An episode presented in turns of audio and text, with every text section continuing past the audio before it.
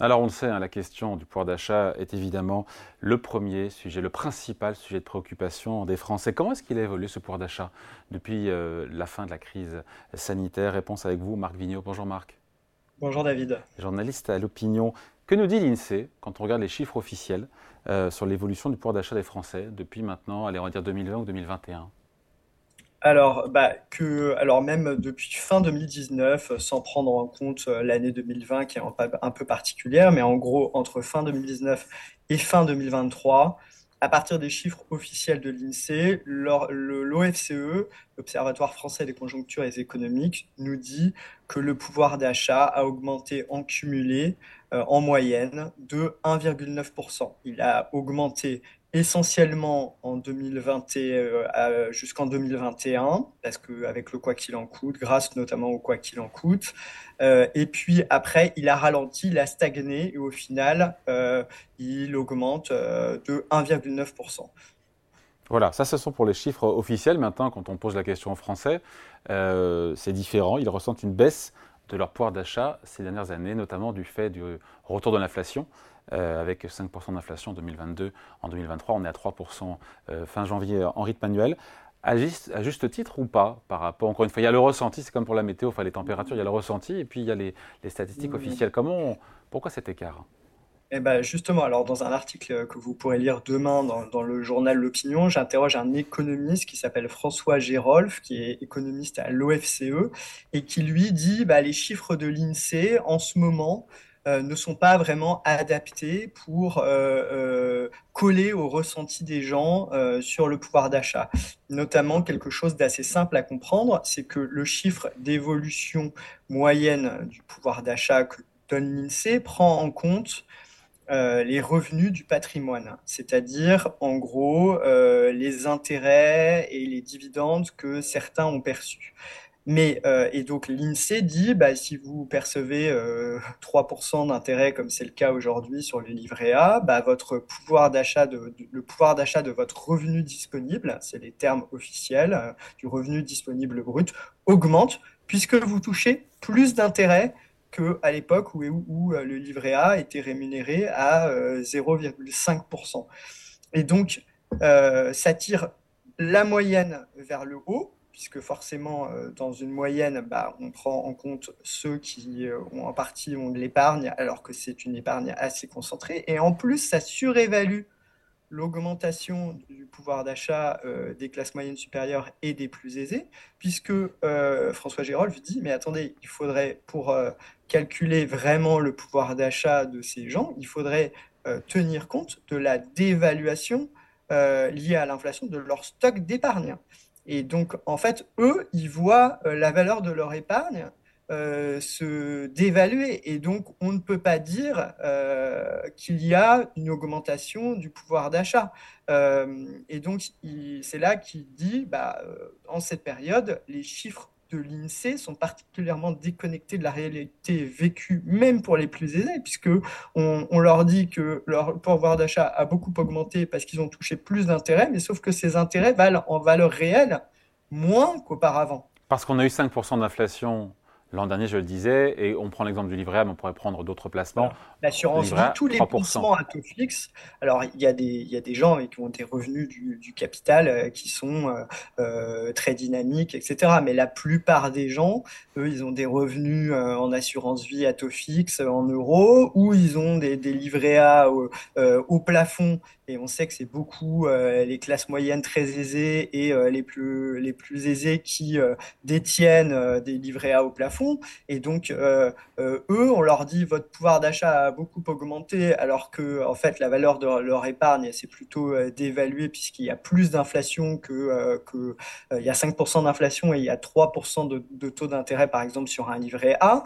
Et en plus, on tire le chiffre moyen vers le haut en comptabilisant des intérêts qui, dont on ne prend pas en compte, encore une fois, la mmh. dévaluation, la dévaluation monétaire liée à l'inflation, ce qu'on appelle la taxe inflationniste. Marc, pardon, je suis un peu perdu. D'un côté, vous dites que l'OFCE, euh, que l'on reçoit d'ailleurs régulièrement aussi dans l'émission, euh, disent qu'en se basant sur les chiffres de l'INSEE, il y a une hausse du pouvoir d'achat depuis 2019. Et un autre économiste, toujours de l'OFCE, dit l'inverse. Donc eux-mêmes ne sont pas, sont pas d'accord entre eux. un petit peu euh, dissident de l'OFCE. Euh, L'OFCE, ils font des calculs très officiels à partir des, comptes de l'INSEE. Ils utilisent le chiffre euh, officiel qui, qui n'est d'ailleurs qu'un des chiffres publiés par l'INSEE. Il hein. faut savoir que l'INSEE, c'est un organisme très sérieux qui publie beaucoup de chiffres. Ce que critique François Gérolf, c'est que le, la méthode principale d'évolution euh, du, du, pouvoir d'achat en France, c'est un indicateur précis de l'INSEE qui est très souvent mis en avant et lui dit cet indicateur-là, il devrait être dans cette période fortement relativisé et beaucoup moins utilisé parce qu'il euh, il pose les problèmes que je, viens de vous décrire. Mais il pose d'autres problèmes, c'est ce que vous pourrez lire euh, demain dans l'opinion. C'est par exemple, quand on calcule le pouvoir d'achat euh, moyen des gens, eh ben, on agrège, par exemple, on regarde, il y a des ménages qui sont propriétaires de leur logement, qui sont pardon, propriétaires de leur logement et qui louent d'autres logements à d'autres gens. Donc eux, ça leur fait des revenus. Donc on comptabilise ces, loyers comme euh, des revenus euh, supplémentaires et ils augmentent. Mais les ménages locataires, eux, euh, qui, qui ne touchent pas ces revenus, bah, ils ne se retrouvent pas du tout dans le chiffre moyen, puisque eux ne, perçoivent pas ces revenus. il y a d'autres critiques qui sont formulées par, par François Gérolf. Par exemple, il dit quand euh, l'INSEE utilise l'indice des prix à la consommation qui est annoncé tous les mois. Et évidemment, il a un intérêt euh, pour mesurer l'inflation. Mais les gens se disent, bah, c'est par rapport à ce chiffre-là que je dois regarder ou pas si l'inflation est plus forte que, l'augmentation de mes revenus. Et en fait, ce chiffre-là, euh, il pose des problèmes. Il est différent. Le panier de consommation qui est retenu pour le calculer est différent que le chiffre euh, de l'indice utilisé au niveau européen l'indice des prix à la consommation harmonisée. Et en fait, l'indice européen fait apparaître une inflation plus forte que ce que dit l'indice français. Euh, ça ne veut pas dire que l'indice français est euh, mauvais, mais en ce moment, il ne mesure pas assez, en fait, il ne prend pas assez compte de, il ne, il ne reflète pas assez une hausse des prix, notamment par exemple parce qu'il inclut dans son panier des frais de santé qui sont remboursés par la sécurité sociale. Mais eux, les gens, pour eux, c'est toujours remboursé par la sécurité sociale. Donc ça ne, ça ne, ça ne rentre pas en compte dans leur ressenti de l'inflation. Eux, ce qu'ils voient, c'est la partie de leurs frais de santé non remboursés par la sécurité sociale et qui a là a tendance à augmenter. Et ça, c'est mieux reflété dans l'indice européen. Et au final, la, divergence entre les deux indices finit par ne plus être négligeable. C'est ce qu'explique explique euh, François Gérolf. Et donc, il dit euh, euh, la différence entre ces deux indices devient tellement importante que en fait, il faudrait quand même, enfin, ça change un peu le regard qu'on peut porter sur l'évolution du pouvoir d'achat. Il donne des exemples, si vous voulez, on peut rentrer dans des exemples pour différentes catégories de ménages sur le temps long. Il montre que la différence entre cet indice des prix français utilisé, qui a sa justification, et, l'indice des prix harmonisé au niveau européen, bah, que la, différence commence à être importante. Et donc le plus approprié, ce serait l'indice des prix européens. Je crois qu'il est de plus d'un point supérieur à l'indice d'inflation calculé euh, en France par l'INSEE.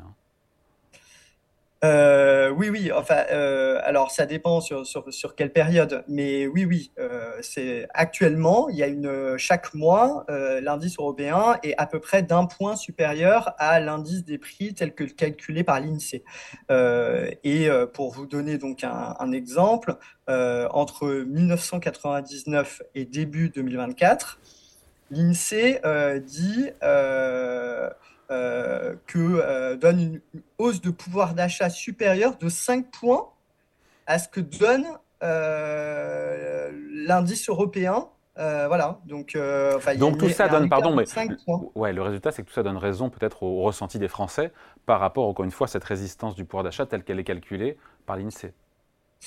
En fait, ce n'est pas tant un combat entre le ressenti et l'INSEE, parce que l'INSEE est un organisme extrêmement sérieux qui calcule beaucoup de choses et qui a beaucoup d'objectifs. En fait, par exemple, quand on annonce le chiffre d'inflation, euh, l'INSEE dit bien ce n'est pas l'indice du coût de la vie. Le problème, c'est que les gens le prennent comme ça et que par ailleurs, il calcule un indicateur principal qui est le revenu qui est le pouvoir d'achat du revenu disponible brut des ménages, donc qui prend en compte les revenus du patrimoine. Et en période de forte inflation, bah, c'est vrai que cette façon de mesurer a peut-être un peu moins de pertinence. Et l'INSEE dit qu'il y a beaucoup d'autres indicateurs à regarder, que vous pouvez même sur son site euh, euh, calculer votre propre panier de consommation en disant bah moi attendez j'ai un logement plus mal isolé donc je dépense plus d'énergie que le panier moyen euh, euh, que vous faites que vous utilisez pour annoncer la moyenne. Donc moi je voudrais mettre plus d'énergie.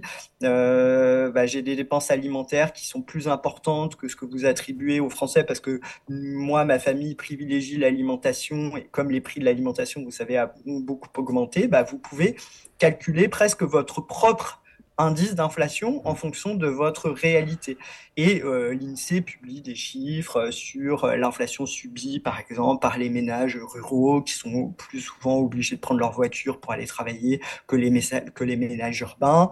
Euh, elle publie plein d'analyses de, de, extrêmement intéressantes et détaillées et fouillées. Le problème, c'est que souvent, ce qui reste, bah, c'est le chiffre moyen d'augmentation eh qui est très sérieux, mais qui effectivement a tendance à s'éloigner de la réalité vécue par les gens. Et quand les gens entendent que, en moyenne, leur pouvoir d'achat a augmenté de 30% ou qu'il n'a pas baissé pendant la période de forte crise inflationniste, euh, ils sont très étonnés. C'est à la fois parce que c'est une moyenne, donc forcément c'est inhérent à une moyenne euh, de, de moyenniser euh, l'augmentation, mais en même temps c'est aussi parce que bah, François Gérolf pointe des, des, des, des biais dont je vous ai parlé, notamment sur la comptabilisation des revenus générés par le capital. Et donc, oui.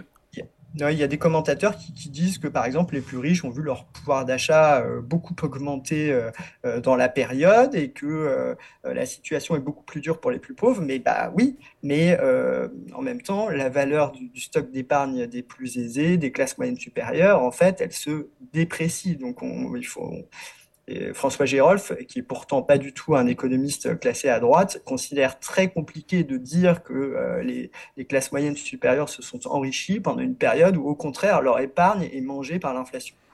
Euh, avant de se quitter en 30 secondes, Marc, euh, là on parle du rétroviseur. Si on regarde devant, 2024, aujourd'hui on a 1%, 3%, 3,1% d'inflation en glissement annuel au, mois de janvier, chiffre INSEE.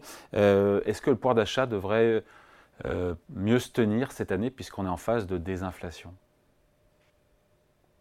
Alors, euh, oui, euh, oui, parce que justement, les salaires commencent à augmenter un peu plus vite que l'inflation. Donc, il y a un petit rattrapage de ce qui s'était passé pendant la période précédente où l'inflation progressait plus vite que les salaires. Mais d'un autre côté, dans les chiffres agrégés, on va moins calculer d'augmentation du pouvoir d'achat parce que les créations d'emplois ralentissent. Vous savez que quand euh, il y a beaucoup de créations d'emplois, l'INSEE euh, calcule au niveau agrégé un pouvoir d'achat qui se maintient mieux parce qu'il y a des gens qui retrouvent un emploi. Donc forcément, ils gagnent plus. Sauf que la personne qui, elle, a toujours le même emploi, dont le salaire n'évolue pas beaucoup, euh, elle se dit pas, génial, le voisin a retrouvé un emploi, euh, ça augmente les chiffres euh, du pouvoir d'achat, vous voyez.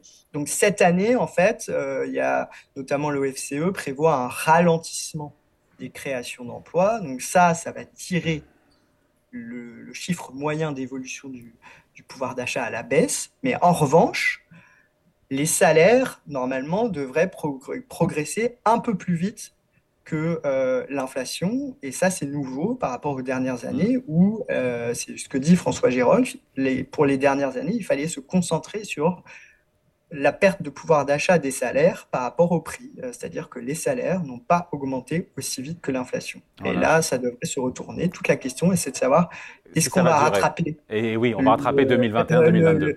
Voilà, est-ce qu'on va rattraper le chemin perdu? Est-ce que les entreprises vont au contraire en profiter avec le ralentissement de l'inflation pour dire ah bah j'augmente un peu mes salaires, mais vraiment juste au-dessus de l'inflation euh, prévue euh, cette année, ou euh, un peu plus? Et est-ce que pendant plusieurs années on va rattraper un petit peu, ou est-ce que les entreprises vont tout de suite fermer le robinet et revenir exactement au même niveau que l'inflation pour l'augmentation de leur salaire Allez, merci beaucoup. Explication, c'est très clair. Signé Marc Vigneault, journaliste à l'opinion. Merci Marc, bonne journée.